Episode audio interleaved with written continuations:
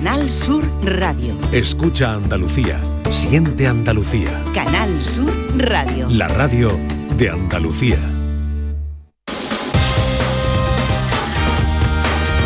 En Canal Sur Radio, gente de Andalucía, con Pepe la Rosa.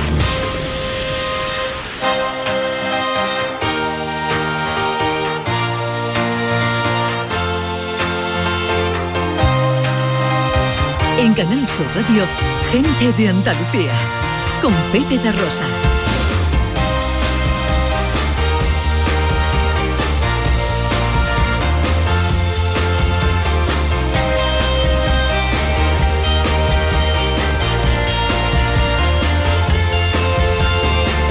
Hola, hola. Hola, ¿qué tal? ¿Cómo están? ¿Cómo llevan esta mañana de sábado 8 de abril de 2023? Sábado Santo. Ojalá en la compañía de sus amigos de la radio lo esté pasando bien la gente de Andalucía. En esta mañana que mm, afina y apunta al fin de una semana grande en Andalucía, estamos aquí para pasear juntos durante tres horas a través de nuestra tierra, con su cultura, con sus tradiciones, con sus costumbres, con su gente. Con Manuel Fernández Cortina, que está pendiente de todo ahí en los botones con María Chamorro en la producción, con Ana Carvajal aquí a mi verita. Hola Ana, buenos días. Hola, buenos días. Qué buena manera de pasar un sábado santo La mejor, en la radio. la mejor. ¿Cómo ha ido la. Semana Santa? Muy bien, muy bien, con un poquito de todo. Ayer estuve en mi pueblo viendo mis carreritas de San Juan, que eso no me lo quita a mí, que son famosas en Irena. Ya sabe, la carrerita de San Juan, eso no me lo pierdo yo, que fui con mis padres. Y bueno, luego, pues muy bien, muy bien. Aprovechado. O sea que tú eres Semana Santera. Yo sí, pero sobre todo la de mi pueblo. La de tu pueblo, muy Gilena. bonita, Sí, muy bonita. Con sus romanos y con todas sus Hombre, cosas. mis romanos, que yo soy la madrina. Hoy es sábado, está con nosotros Maese Vico. Hola Gran Vico, buenos días. Muy buen sábado, ¿qué tal? ¿Cómo están? Pues muy bien, muy bien. ¿Y tú eres Semana Santero o no? Yo, yo soy más santo que, que semanero. Así que, bueno, Ah, pues yo pensé que era al revés, que era más de semana que de santo. vivo en un pueblo eh, muy aficionado al capirote, vivo en Utrera, allí una Semana Santa gloriosa y yo intento evadir todos los pasos por todos los caminos y rincones que puedo. Pero bueno, he estado, he estado muy santo esta semana Claro. y disfrutando, disfrutando de los parabienes del clima. Mientras lo que evada no sean los impuestos, está usted disculpado. Y hombre, y si se evaden, que nadie se entere. bueno, bueno, bueno. Eh, arrancamos una mañana de sábado que nos va a echar eh, un vistazo a distintos sábados santos de Andalucía. Sí, a celebraciones y tradiciones particulares que ocurren en, bueno, en casi todos los pueblos de nuestra tierra. Bueno, hemos hecho una selección otros años, el año que viene les tocará a otros. Pues eh, arrancamos en Almería.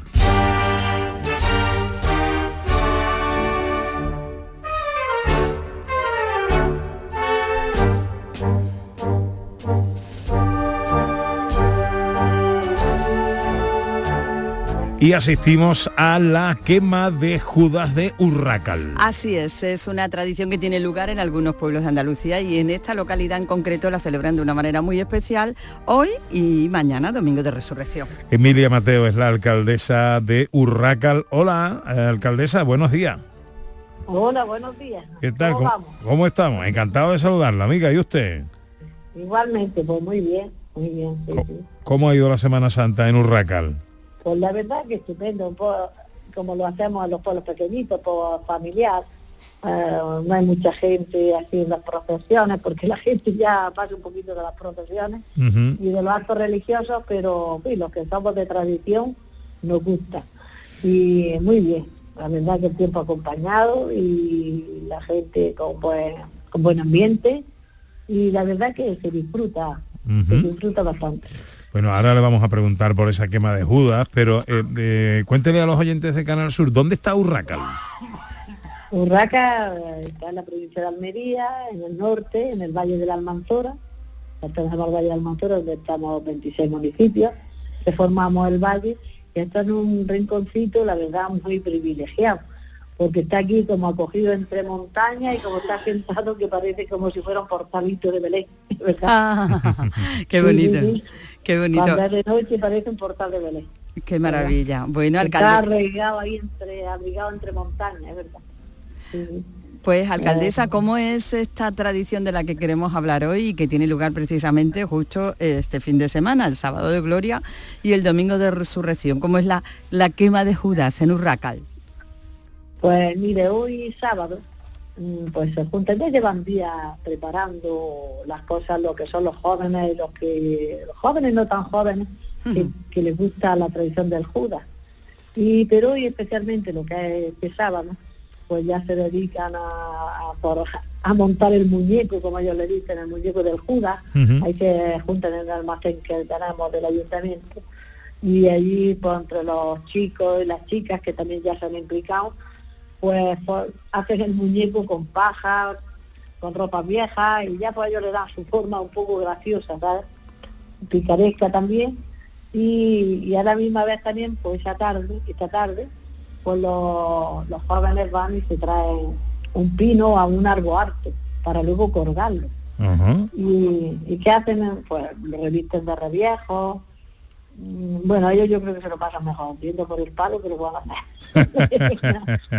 se divierten lo más. Y, y eso es lo que hacen esta tarde. Ajá. Y esta tarde, luego por la noche, por la noche pues es cuando se sube el palo, que ya hay en la plaza un, un agujero preparado para, él, para eso. Y ya pues con unas crucetas y eso se sube hasta ponerlo derecho para, para colgar ahí el muñeco. Eh, ya lo suben con el muñeco colgado, porque si no, ¿quién se sube luego a la copa? Y ahí pues colabora todo el mundo. Dice que vamos a subir el palo, la subida del palo es emocionante, porque vos no a creer a alguien que se va para allá, que se va para acá, que se tambalea. Bueno, es una vivencia extraordinaria. Sí. Ajá. ¿Y qué pasa? Porque ellos esta noche, pues vamos, esta noche lo disfrutan a lo grande, y bueno, y todos los más mayores también lo disfrutan. Se pasan la noche ahí alrededor de una hoguera, unos hacen una cabaña, adornan la plaza con ramas de, de olivo, de habas, de pino, de flores. Ellos adornan su plaza, hacen como su casetilla, su cabaña, y la, prácticamente pasan la noche en la plaza. Ajá. Qué bueno. Esta es una tradición centenaria, ¿no, alcaldesa? Pues esta tradición de los judas, yo creo que es más que centenaria, se celebraba por esta fecha entre sábado y domingo, de hace ya muchísimos años, y entonces yo creo que unos hombres, pues ya fallecidos por desgracia todos, pues se juntaban los quintos, como se suele decir los quintos, entonces pues como antes vivía tanto la Semana Santa, pues el Judas, como era el malo de la película, pues dice, vamos a hacer la quema del Judas. Y era como una liberación a los que perjudicaban a Jesucristo. Ajá. Ajá. Sí, sí. Y entonces pues se montaron ahí pues su juego, sus casetas, como he dicho anteriormente, sus lumbres, y cuando ya llegaba el domingo que sa- de resurrección, que salíamos, salimos a la, de la iglesia con el hijo y la virgen, pues, para que ya se hace el encuentro a Jesús resucitado, y entonces ellos pues ya, madre mía, pues seguían ese de cohetes, pues dando festejando la resurrección y la- el encuentro con el Hijo y la Virgen. Y después de la misa y de la procesión, pues cuando se realiza la quema del Judas.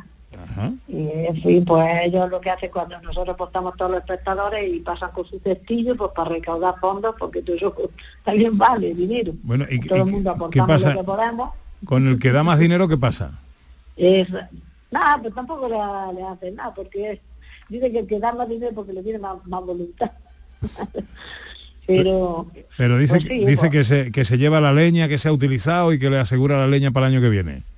sí, vaya, pues luego lo que hacen con esto, cuando ya se quema el Judas, después de la misa, que ya se quema el Judas y eso, Ajá. pues luego hay gente que subasta o quiere la leña. Ah, bien, y, bien, y entonces, pues claro, lo que hace es, pues eso, ¿qué, qué vale la leña? Mira, te doy 50 euros, me llevo la leña, te doy 40 euros, me llevo lo otro. Y ellos pues sacan su dinerillo. Bueno, ¿a qué, verdad que ¿a qué hora se quema el. Judas, alcaldesa? eh, el Judas, ¿a qué hora se quema? Dice, Sí, Después de misa, sobre las 2 de la tarde. sobre las 2 de la Porque tarde. sales de misa por la una y media, a las 2 se suele quemar. Ajá. Bueno, Sí, sí, sí. urraqueños y urraqueñas, sois los de Urracal, ¿no? Sí, Así claro. os llaman, así os llaman. La quema de, de Judas. Emilia Mateo es la alcaldesa de Urracal. Eh, le agradezco mucho, alcaldesa, que nos haya atendido en esta mañana de sábado eh, para hablarnos de esta tradición más que centenaria en este pueblo almeriense. Un beso muy fuerte, alcaldesa. Muchísimas gracias a vosotros por habernos llamado para que esta fiesta sea conocida.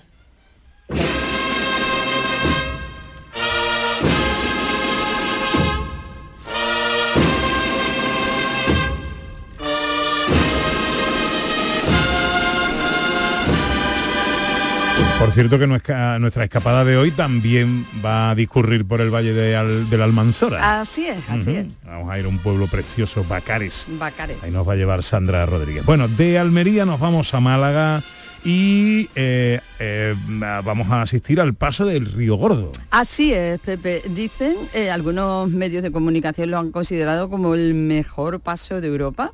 Y eso sí, una representación escenográfica sin parangón que cumple ya pues casi 60 años. No sé exactamente por qué representación van, ahora lo vamos a saber, pero casi 60 años. Se lo vamos a preguntar a Emilio Sánchez, que es presidente de la Junta Organizadora de El Paso de Río Gordo, en Málaga. Hola Emilio, buenos días.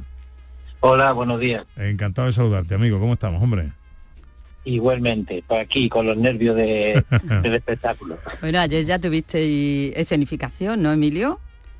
Y lo hacemos siempre los Viernes Santos y Sábado Santo a las 5 de la tarde. uno de los pasos de los autos religiosos más peculiares y más conocidos de España. Que, ¿En qué edición vamos ya, Emilio?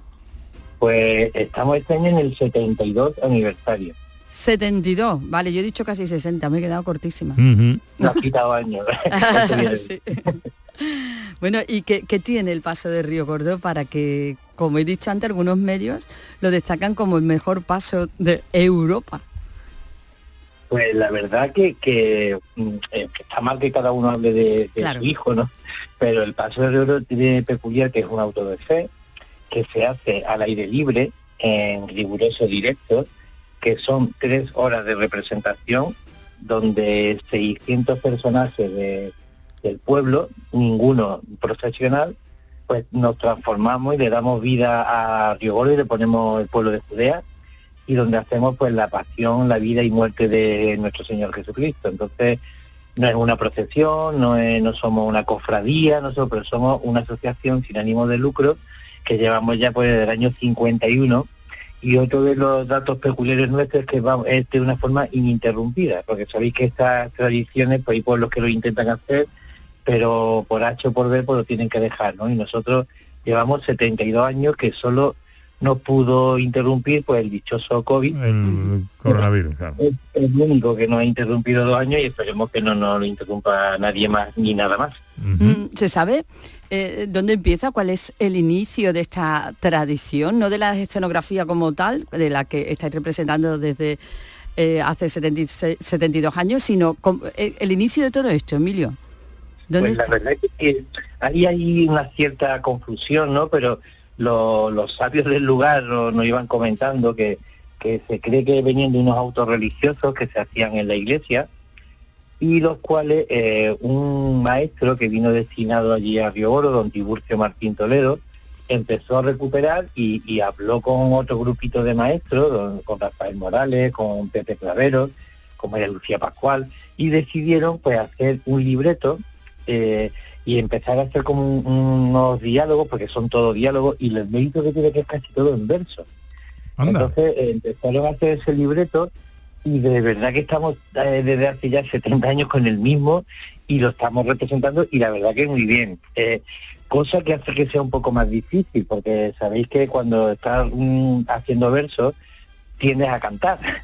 Y entonces es algo que nuestro director de escena no- nos da muy fuerte, que es José Enrique López de Vinuesa, y el cual nos obliga que no se cante, que no se cante, y la verdad que lo consigue. Que hacemos ya un diálogo bien, pero está todo con rima y verso.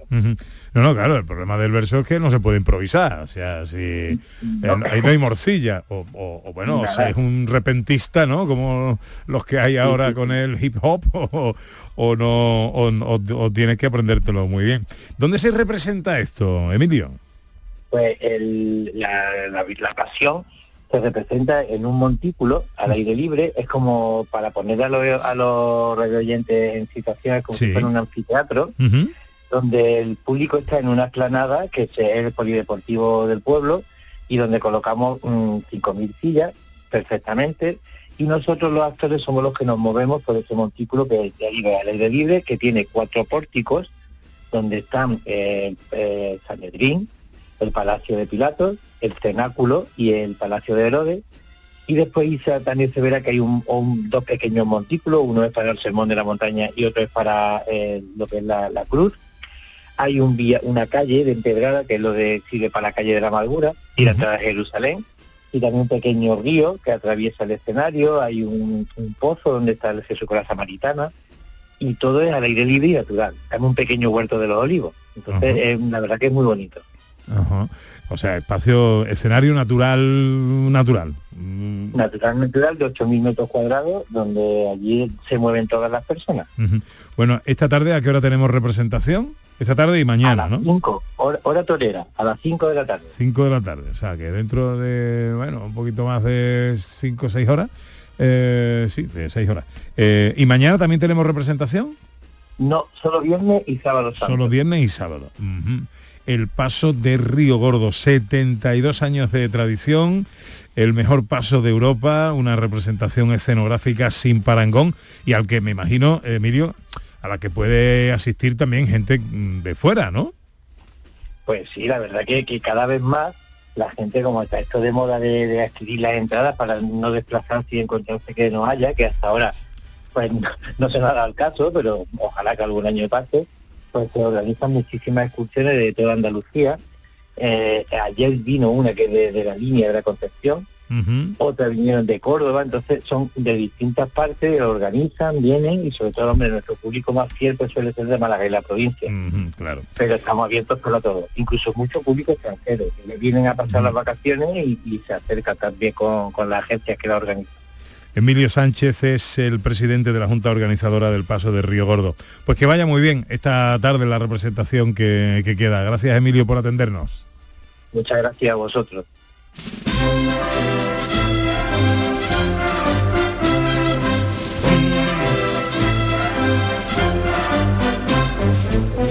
Pues eh, es muy curioso porque creemos que la Semana Santa, los andaluces, es muy nuestra, ¿no? Los pasos son muy nuestros, este fervor es muy nuestro, y aunque es cierto que paso como tal, eh, fuera del territorio español, es muy difícil encontrarlo, pero esto de Río Gordo es algo que, que no solo se hace en España, no solo se hace en Andalucía, esto se hace en México, y se hace en México con muchísimo Ah, sí. gusto, y son cientos de miles de personas las que van a asistir, pero esto también se hace en Manila, esto también se hace en Filipinas, y esto también se hace en otros de los muchos países que formaron parte, bueno, pues de los virreinatos diferentes de la Nueva España. Claro. Y a pesar de, bueno, pues el peso de la leyenda negra, de todo este tipo de cosas, nuestras tradiciones, las tradiciones de cómo vivimos nosotros nuestros rituales necesarios, pues siguen estando allí y lo toman como suyo, lo toman como propio, porque no tienen esa denominación de origen, pero a nosotros nos saben muy nuestros, ¿no? Y qué bonito eh, el, el mantenimiento de esas tradiciones. eh, que al fin y al cabo es legado cultural, ¿no? De- Absolutamente. pueblos y ciudades. Absolutamente, y además es una forma de vivir una fecha que no lo hay en otra parte del mundo y que tiene nuestro acento. Pues nos vamos a ir ahora a Granada y aquí eh, hay en un pueblo eh, una tradición muy curiosa. Precisamente, mira, lo habéis dicho, ¿no? Para que todo esto se mantenga, para que las tradiciones continúen en el tiempo, hacen falta que las nuevas generaciones, que los pequeños se impliquen en ella. Bueno, pues no habrá un lugar donde los pequeños estén más implicados que en Almuñécar. El sábado santo por la tarde está reservado para los más pequeños en esta localidad con una cosa que se llama los macarenos, Los Macarenos de Almuñécar. que es una preciosidad. Nelly de Teba es fundadora de los Macarenos. Hola Nelly, buenos días. Hola, hola, buenos días. Me llamo Nelly, Nelly, Ah, Nelly, Nelly. Nelly. Nelly, bueno, pues Nelly. Eh, tenía vuelto aquí una, una L de más. Sí, Eh, eh, cuéntanos, bueno, primero, ¿qué son los Macarenos? pues mira, es un grupo de niños de aquí de Almuñeca que sacan una procesión infantil por los barrios emblemáticos de aquí del castillo, todo el, el casco antiguo de Almuñeca y salen el sábado, hoy salen a las 5 de la tarde, se cierra sobre las 8, allí mismo en, en el castillo, y, y consta de casi 400 niños. 400 niños. ¿Y por qué se llaman Macareno? Pues porque el primer año que salieron, Ujú. en el 2007, eh, es que aquí en la muñeca explico, había costumbre desde toda la vida eh, que los niños, los padres nos hacían un tronito y una semana antes de Semana Santa y una semana después, Ajá. los niños estábamos siempre en la calle con los tronos, con tambores que lo hacíamos con mm, polvos de estos de lavar de la lavadora, del esquí, de todo eso. y los niños nos tirábamos así en las calles disfrutando de nuestros santos. Y, y entonces, en el 2007, pues uno de un niño, pues su padrino le hizo un trono y le regaló una imagen que era la Macarena. Ah. Entonces, la primera vez que salieron un, gru- un grupito de niños pequeños con- fue con la Macarena. Se decidió de ponerle eso porque los niños votaron, se podían llamar los sexitanos, porque como sabéis nosotros somos sexitanos, o también los castilleros por salir del barrio del castillo. Pero ellos votaron que como era su primera imagen la Macarena, pues se querían llamar los Macarenos. Y así se quedó.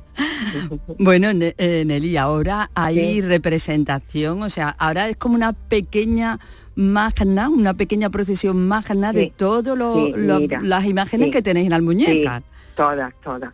Se salió primero con la Macarena, luego al segundo año otro padre hizo otro trono y un señor de aquí que vende imágenes le regaló el cautivo, pero al siguiente año ya pues las cofradías y otra gente que tenía imágenes en su casa decía, pues yo tengo a la Virgen de los Dolores, pues yo tengo a la Magdalena, pues yo tengo a San Juan, yo tengo al Perdón. Y se han ido incorporando durante todos los años hasta que hemos conseguido tener la Semana Santa entera de Almuñeca. Más de más de 20 tronos. Bueno, qué Bueno, maravilla. Pero además la claro. procesión es, o sea, con todo, ¿no? Con sus romanos, con, todo. sus bandas de música, con Sí, su horquillera, sí, con sí, todo. Sí, sí, todo, todo, hasta una representación de la alcaldesa, de la policía, de la Guardia Civil, de protección civil, de todo, todo. Y todos son niños. todos son niños, Todos son niños. todos son niños. ¿Los músicos también? No, Ah, eso ya no. ah, porque eh, los niños, los más pequeñitos, llevan un tambor, una campanilla, una trompeta y van delante tocando a su ritmo como ellos pueden. Pero siempre nos acompaña una de las bandas de música de Almuñeca, todos los años nos acompaña la Encarnación, que es una banda muy grande de aquí de Almuñécar, otro año también salió con nosotros la sentencia, y lo hacen de forma gratuita y por engrandecer esta procesión infantil. Ajá.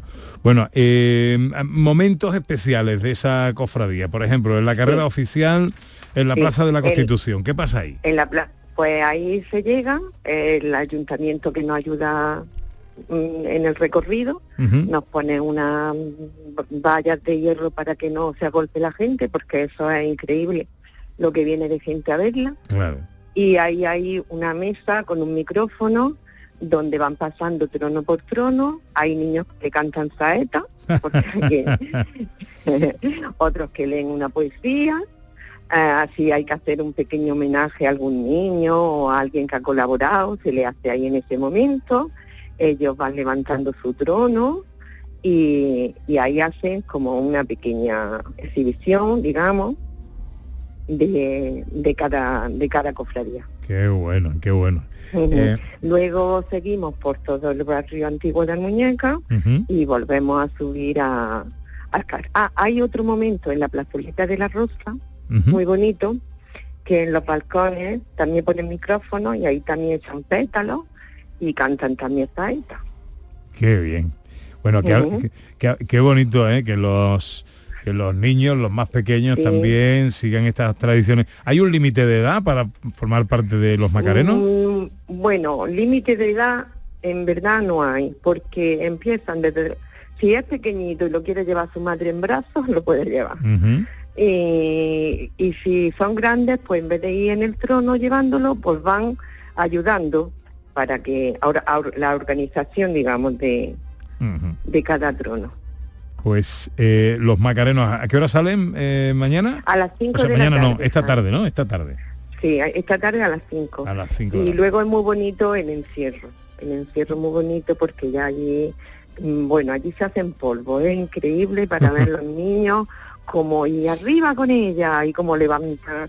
Y, y es increíble, increíble. Qué bien, qué bien. y Pues nuestro eh, cometido pues ese de, de que haya una buena cantera para que siga la Semana Santa de Almuñecas, que es muy sí. bonita. va mucha gente de fuera de Almuñécar a, Uh, a verlo. sí. Muchísima, sí, muchísima. Y vienen niños a vestirse de Madrid, del norte, de Sevilla. Bueno, como es un pueblo turístico y aquí viene Claro. muchísima gente en Semana Santa, Claro. pues como lo han visto otros años, pues ya se unen. Ujú. Pues eh, Nelly de Teba, fundadora de los Macarenos, eh, muchas gracias por eh, atendernos y que disfrutéis de esa procesión esta tarde a partir de las 5, Sí, todas sí. las A ver si y suerte. sexitanos. Porque después de tres años vamos a salir ahora, porque con la pandemia, a ver si tenemos suerte y nos sale como los últimos años. Ya verás cómo sí. Un beso muy fuerte, Nelly. Muchas gracias. Adiós.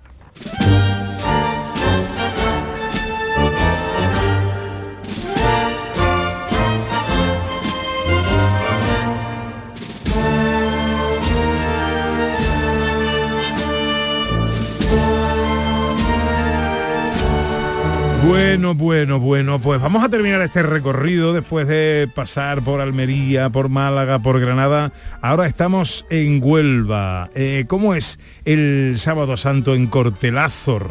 Ana. Pues eh, también tiene una particularidad muy especial y hasta, bueno, parece ser que el Cristo, el Señor resucitado, pasa el día y la noche en casa de un vecino, en Cortelazor, Anda. en Huelva. Eh, Dolores Eligio es hermana de la Hermandad de Nuestra Señora de los Remedios y San Juan Bautista y nos atiende amablemente a esta hora. Hola, Dolores, buenos días. Hola, buenas tardes. ¿Cómo estamos? Bien, ¿para qué nos vamos a quedar? Bueno, cuéntanos, ¿cómo es ese sábado santo en Cortelazor? pues mira, Sábado Santo, una tradicional de toda la vida, muy bonita, muy bonita, que en pocos pueblos los hay, es que el resucitado, le dice el resucitado, pues se lleva a casa del mayordomo, se le decía todos los años, y se adorna el zaguán de la entradita con corchas, con flores, se adorna, le hacemos un arco al Señor, al resucitado, y, y se, y se- lo- a sobre mediodía se lleva, lo ponemos por la mañana y a sobre mediodía se lleva a casa del mayordomo, de quien lo quiera poner, porque como no hemos tenido hermandad, el que lo quiera poner, ¿sabes? Ah. Algún voluntario que, que haya. Ajá. Y entonces pues está toda la tarde allí puesto, viene la gente a verlo, la gente del pueblo viene a verme resucitado, toda, ¡ay, qué bonito, qué bonito! Total, que toda la gente viene a verlo y están, estamos allí em, con él. Y luego por la noche ya se hace la vigilia pascual y luego se hace la misa de resurrección de Pascua por la noche y entonces luego ya va el cura en procesión por el resucitado y ya vamos cantándole a to- por todo alrededor de, de donde esté resucitado, por las calles vamos cantándole al resucitado. O sea que más, más cercano, en, en este caso el Es Señor, imposible. no puede estar más cercano. Claro, es Sí, que ha dicho sí, sí, Dolores sí. Que va al, ma- al mayordomo ahora porque es una hermandad muy joven Porque que hay se fu- hermandad ahora, pero si no, no. claro que se ha fundado hace muy pocos meses. Eh, ahora en octubre, en octubre la fundamos, en octubre. eh, eso antes era pues un vecino, ¿no? No, un no era- vecino, el que el voluntario que, la quería, que lo quería poner, sí, el voluntario, pero ningún año se ha quedado sin poner. Todos los años alguien, algún voluntario había para ponerlo. Ah, bueno, bueno. Bueno, y por la mañana entonces, ¿a qué hora, a qué hora se, se, se y le luego por la recoge? mañana en la misa de Pascua. Por la mañana la misa de Pascua. Ajá. No, el resucitado, el resucitado se recoge sobre las 12 o así, las 12 y media. Sí. Y luego hay el Judas, que luego ponen, hacen el Judas, los niños, los mayores, hacen un Judas y lo queman. Pero, el resucitado. Dolores, del resucitado. ¿a Sí. qué hora va a buscarlo el cura para que, para que empiece la procesión por la mañana? No, el cura lo busca por la noche. Ah, lo busca por la el noche. cura lo busca por la noche y se lleva a la iglesia. Ah. Y se lleva a la iglesia. Y luego sale por la mañana en la misa de Pascua, sale la Virgen y el, y el resucitado. Y, y hacen la reverencia luego en la puerta de la iglesia, se encuentra la madre con el hijo y, se- y hacen la reverencia en la puerta de, de la iglesia. Pero el, el resucitado se queda en la iglesia, no se queda en la casa del vecino, no, se queda, se queda en la iglesia. Ah, vale, vale. Que yo quería que me contase, porque antes me lo has contado tú a mí fuera del micrófono, muy bonito, ese momento en el que se encuentra la madre con el hijo, el hijo ya Sí, resucitado, la alegría precioso, al amanecer. Precioso, sí. Cuando sale el sol, cuando sale el sol, le da la ráfaga a la Virgen, el sol que viene cuando sale la iglesia, precioso. Y si no sale el sol, nos esperamos hasta que salga para que le dé la ráfaga del sol a, a la Virgen. Muy bonito, que es muy. Y además la banda de música tocando detrás también, que también trae una bandita chica, pero vamos, que también le traen su banda. ¿Eso a qué hora, a qué hora, detrás. a qué hora pasa Sí. eso, Dolores? Eso a las 7 de la mañana, Ah, a las sí. 7 y media así sale para salir a las 8 cuando sale el sol. A las 7 de la mañana en la misa. Ajá. Ujú. Bueno, y después de eso, ¿qué, qué- qué ocurre? Luego después el mayordomo, pues hace el que este año que es la, la, la preside- la secretaria de la hermandad, que va a ser ella la mayordoma, pues va a dar un desayuno. Va a dar un desayuno y, y le da a toda la gente que van a misa, pues le da su desayuno, su café con dulce, que hacen los dulces aquí caseros de casa, que lo hacemos también nosotros, la hermandad lo hacemos para venderlo porque como no tenemos dinero, que estamos empezando, y la iglesia hace falta arreglarle el tejado y ha- hace falta muchas cosas, pues hacemos dulces y los vendemos, como viene mucha gente forastera, O sea, pues lo Dolores, que vendemos. esto, esto Sí. sa- esto sale porque hay mucha participación ciudadana, ¿no? Hombre, claro, claro, claro, Ujú. todo, todo participamos lo que podemos, sí, sí. Mm. Eh. Pues eh, también merece la pena ir a estos sitios a ver. Hombre, solamente eh, ir a cómo Cortelazor ya merece la pena, por sí, Sí, pero bueno. Cortelazó, Cortelazó tiene una fama los sábados y los domingos, durante la semana somos muy poca gente, pero los sábados y los domingos tiene un, eso muy bonito Cortelazó, porque tienen unas vistas muy bonitas y tiene un senderismo, que la gente anda por el senderismo y vienen mucho la gente. ¿Cuántos La habitantes sois? mucho. Habitantes 300, así seremos, 280, 300. Ah, muy bien, Sí. Muy bien. Y os lleváis todos bien, ¿no, Dolores? ¿Sí, no? Os lleváis todos bien, ¿no? Sí, sí, lo llevamos bien, aquí Bueno. no estamos nadie mal, aquí no estamos nadie llevamos todo, todo el mundo bien. Te mando un beso enorme, Dolores. Muchas gracias por atendernos y a disfrutar. A ustedes igualmente. Dolores Eligio es hermana de la Hermandad de Nuestra Señora de los Remedios y San Juan Bautista. Qué bonito esto, Ana, ¿eh? Ah, Qué que sí, bonito, cuántas Kiko. cosas bonitas, cuántas cosas bonitas. Precioso. Y después a desayunar. Y hacemos postre, eh, eh, dulce Y- y, y pa- juntamos y lo vendemos. Y para que los forasteros que van lo compren, que hace falta dinerito para arreglar la iglesia. Claro, y que esto al final es hermanamiento, por el- la razón, el motivo que sea. Hermanamiento también entre vecinos, gente que colabora, que codo con codo saca un proyecto adelante. A mí todo esto, eh, la verdad es que me gusta mucho. A mí este tipo de cosas me suele, me suele refrescar la esperanza en el ser humano. Sí, señor. Pues enseguida y después de unos consejos llega Vico y el porqué de las cosas. Canal Sur Sevilla. Estás estupenda. Gracias. Medicina estética en Clínica Doctor Ortiz. ¿Tu hermana y tu hermano también? Ellos cirugía plástica en Clínica Doctor Ortiz. ¿Y el pelo de tu marido? Ah, injertos capilares en Clínica Doctor Ortiz. Ahora en Clínica Doctor Ortiz ampliamos servicios. Ginecología general, funcional y oftalmología. Seguridad, confianza y satisfacción de nuestros clientes. Seas de silla, de verlas todas, de sacar pasos, de hacer bolas de cera, de ir de mantilla, de saetas, de marchas, de bulla, de balcón, o sea cual sea tu hermandad, cuidemos juntos Sevilla. Lipasam, en Semana Santa, la hermandad de todos. Ayuntamiento de Sevilla. ¿Buscas ropa cómoda para trabajar? Ven a Estilo Laboral. ¿Necesitas un zapato para trabajar? Ven a Estilo Laboral. Somos especialistas en un asesoramiento personalizado para ofrecerte un uniforme cómodo y seguro para el trabajo diario. Encuéntranos en estilolaboral.com o ven a visitarnos en calle Imprenta 93. Nos vas a ver. Recuerda, Estilo Laboral, ropa cómoda para trabajar. En abril, Sol 1000. Aprovecha el cambio de hora con Social Energy y disfruta más horas de sol, más ahorro. Aprovecha las subvenciones disponibles para ahorrar hasta el 90% en tu factura con tus paneles solares gracias a nuestras baterías. Primeras marcas con hasta 25 años de garantía. Estudio gratuito en el 955 44 11 11 y socialenergy.es. La revolución solar es Social Energy. En Canal Sur Radio, gente de Andalucía, con Pepe da Rosa.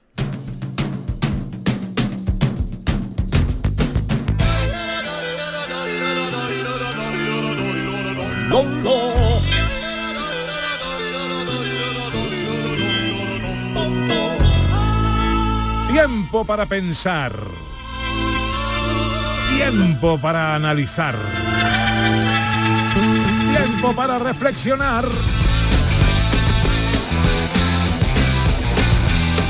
Tiempo para preguntarnos el porqué de las cosas. Con Maese Vico, nuestro maestro filosófico. Vico nos propone hoy hablar eh, uf, esto es un tema apasionante, inteligencia artificial. Esto es un temazo, esto es un temazo sobre todo por la cantidad de polvo que está levantando ahora mismo por todas partes, ¿no? La gente hablando del chat GPT, la gente hablando de los de, de estos nuevos No eh, sé, no sé qué es el chat GPT. Bueno, pues te, te lo pongo fácil, te Venga. lo pongo fácil. Imagínate que tienes la oportunidad, pues la tienes porque la tienes, de entras en internet, te metes, buscas ChatGPT, abres eh, eh, la página que te aparece y tienes un cuadro de diálogo como si fuese el WhatsApp, exactamente igual. Y entonces en ese momento dices, eh, cuéntame todo eh, lo que sepas sobre gente de Andalucía con Pepe da Rosa y Ana Carvajal. Y de repente te empieza a soltar información a lo, a lo bruto, ¿no?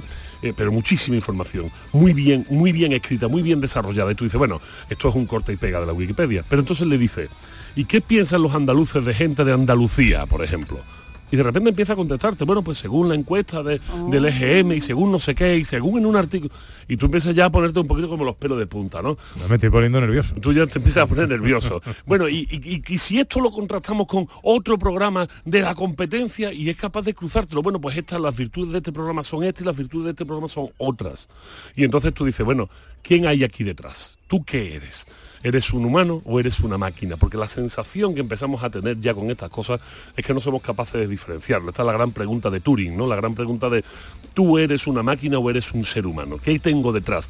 Eh, por normativa, la máquina siempre va a tener que contestar soy una máquina soy una máquina pero pero bueno está nuestro miedo en saber si esa máquina estará eh, Y dispuesta si a se revela, Ah, bueno, pero, pero eso es un miedo solo humano, Ana Carvajal. Y Vale. aquí, de esto es lo de- parte de lo que quiero contaros hoy sobre Vale. la inteligencia artificial. Es que realmente la inteligencia artificial no es, eh, no es esa, ese Skynet de Terminator, por ejemplo. ¿no? Dentro de poco vamos a tener nuestro director aquí hablándonos de cine, ¿no? Y además de, de cine de los años 70. O sea, bueno, no es, no es, ese, no es, no es esa máquina que se revela contra el ser humano. Realmente mm, la plancha, tu plancha de tu casa, tu lavavajilla, nunca se va a revelar contra ti.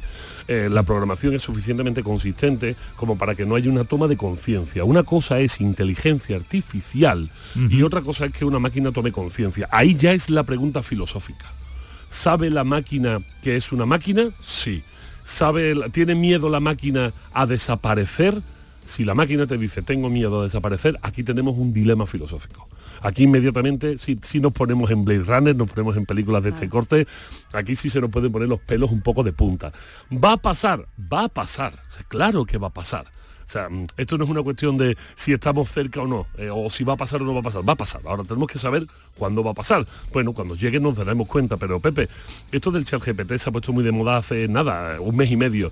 Pero es el chat GPT 3 o 3.5. Lo que poca gente sabe quizás es que ya hace tres semanas salió el chat GPT 4. O sea, el mismo sistema, Más avanzado. pero que se ha nutrido de sí mismo. Te explico. El chat GPT tú ahora mismo le puedes preguntar, eh, no preguntar, ordenar, necesito que me hagas un programa informático. Tú no tienes ni idea de informática. Pero necesito una pequeña aplicación informática y el programa te lo hace y te dice cómo tienes que abrir tu sistema operativo y dónde tienes que insertar tu programa informático que él te acaba de hacer. ¿Esto qué significa? Esto significa que lejos de que sea la revolución de las máquinas, si es una máquina con tal poder, o sea, una máquina con tal poder, que empieza a hacer tambalear las creencias de mucha gente de voy a poner al niño a estudiar informática. Porque es que a lo mejor no tienes que poner al niño a estudiar informática. O sea, voy a hacerte una analogía a todos nuestros oyentes para que lo entiendan bien. Hace 200 años un señor inventó la máquina de vapor. La máquina de vapor no era más que un cilindro con un pistón dentro. Este cilindro se iba llenando por su base de vapor, vapor de agua, que, que se calentaba en una caldera con carbón o con madera. Este cilindro iba subiendo hacia arriba el pistón y en determinado momento. Soltaba el vapor y volvía a bajar el pistón. Esto producía un movimiento mecánico ascendente y descendente, nada más. Y entonces tuvieron que llegar un montón de ingenieros que en aquel momento no existían, un montón de ingenieros que no existían a decir cómo conseguimos que el movimiento de arriba abajo se convierta en un movimiento circular para mover una rueda. ¿Cómo conseguimos que este movimiento tenga diferentes fases para mover un telar? ¿Cómo conseguimos que este movimiento tenga diferentes fases para mover una locomotora? Y entonces durante 50, 60 años toda la inteligencia del mundo se puso en conseguir esos movimientos. ¿no? Después de eso llegó la Segunda Guerra Mundial. En la Segunda Guerra Mundial le pidieron a Alan Turing, al gran matemático, que fuese capaz de desentrañar la máquina enigma de los nazis. La máquina enigma de los nazis era una máquina por la cual se encriptaba toda la información y si se podía descubrir cómo se encriptaba, se conseguiría cortar la guerra mucho y que muriera mucha menos gente, ¿no?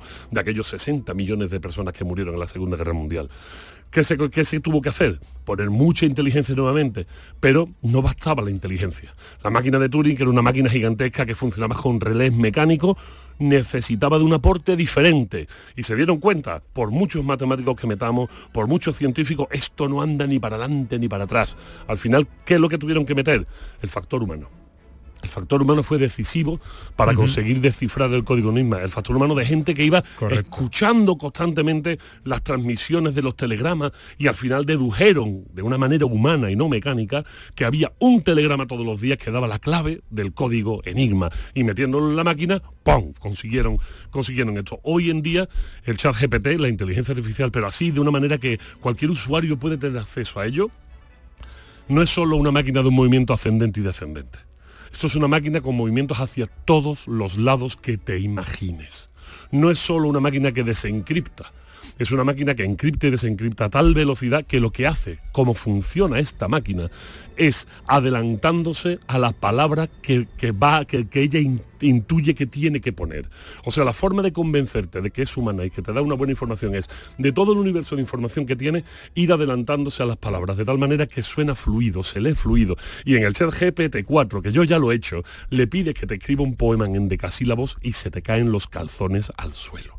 Porque lo hace y te hace sonetos. Sonetos medidos con rima eh, consonante. Ah, esto asusta bastante, ¿no? Esto asusta bastante porque el ser humano siempre tiene, tiene miedo a lo nuevo. O sea, el misoneísmo es el miedo a lo nuevo. Cuando hablamos de misoneísmo hablamos de misoginia, es el miedo a la mujer, el misoneísmo es el miedo a lo nuevo. Siempre lo hemos tenido. De hecho, cuando salieron las cámaras de fotografía, los artistas, los pintores, cundieron en pánico y dijeron, nos quitan el trabajo.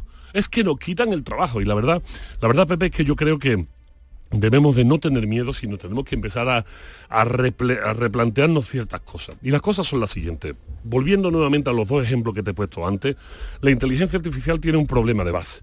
Y el problema de base no es que sea una máquina capaz de contestarte absolutamente todo, que ya lo va haciendo, y que sea una máquina que dentro de muy poco, y poco te hablo de meses, sea capaz de pintarte lo que quieras, componerte musicalmente lo que quieras, y dentro de pocos años hacerte las películas con los actores que tú quieras y con el guionista que tú quieras esté vivo o muerto.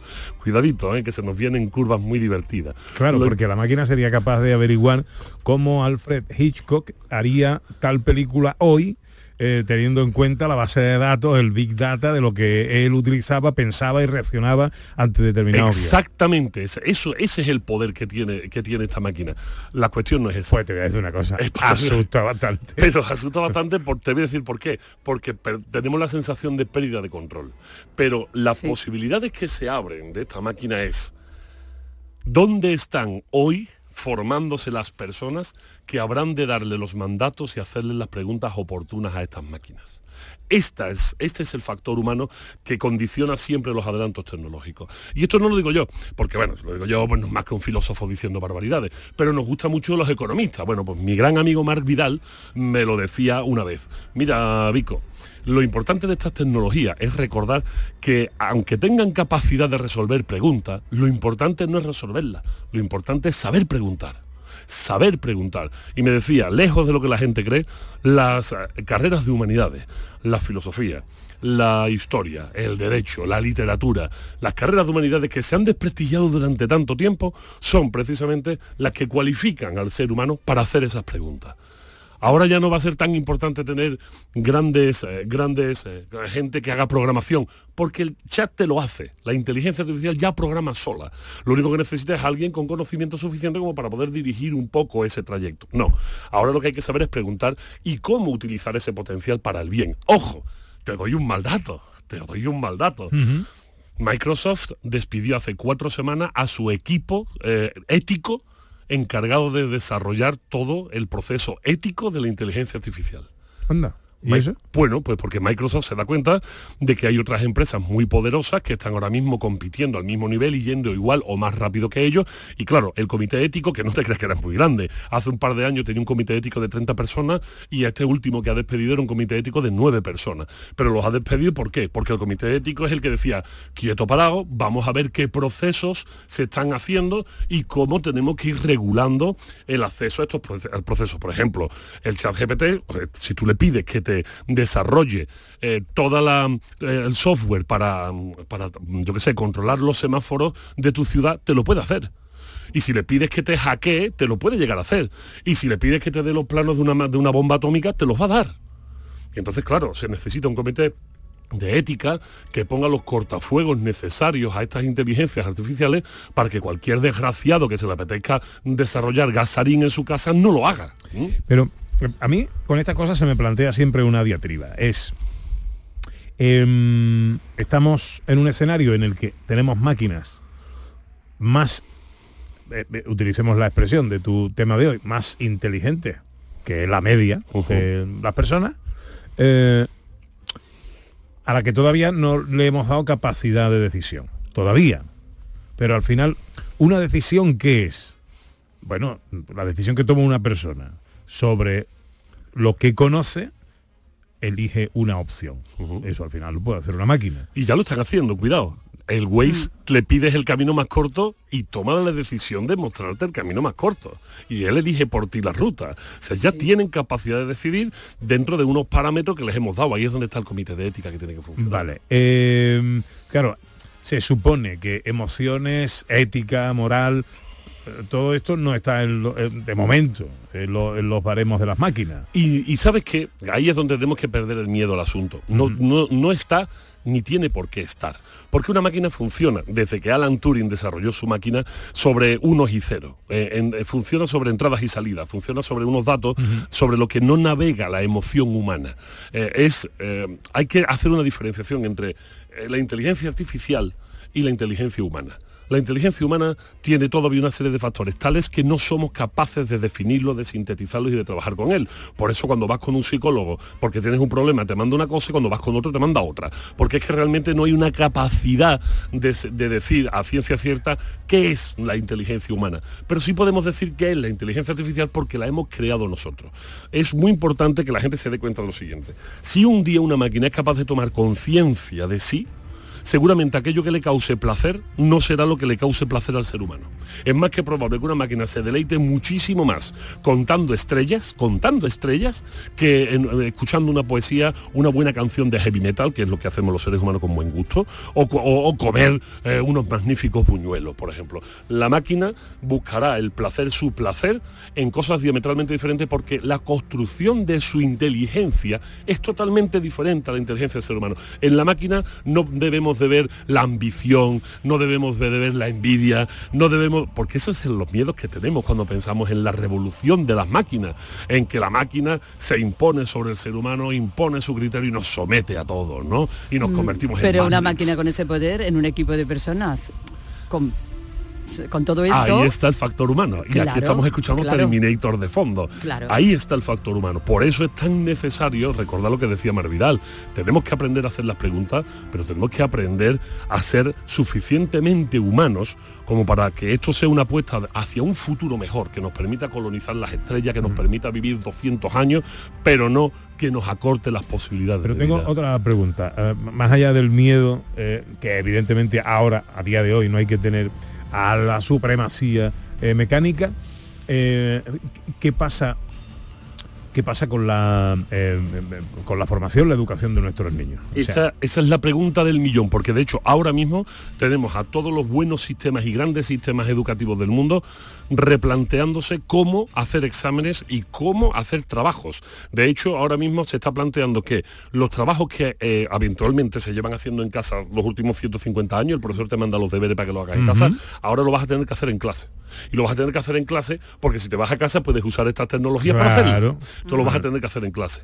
Y ese adelanto que dimos, que dimos gracias a la pandemia de poder hacer exámenes desde tu casa, ahora mismo ya cuidado, porque hay un problema ético y porque el alumno puede tirar de esto. Y de hecho, fíjate que nada más y nada menos que hablamos de, de especialistas de Cambridge, están diciendo que debemos devolver a los exámenes orales porque volver a un examen oral implica que el alumno, aunque haya estudiado gracias a un chat, se lo ha tenido que aprender y memorizar. E incluso dicen que los trabajos que pidamos a los alumnos vamos a tener que pedirlos a mano, no trabajos hechos hechos eh, por ordenador, sino hechos a mano, porque aunque sea copiado, el que, el que copia lee tres veces, ¿no? Entonces obligaremos a los alumnos a, a copiar y escribir a mano. O sea, fíjate cómo estas tecnologías que suponen un paso tremendo hacia adelante nos llevan a una enseñanza antigua, a una enseñanza 1.0.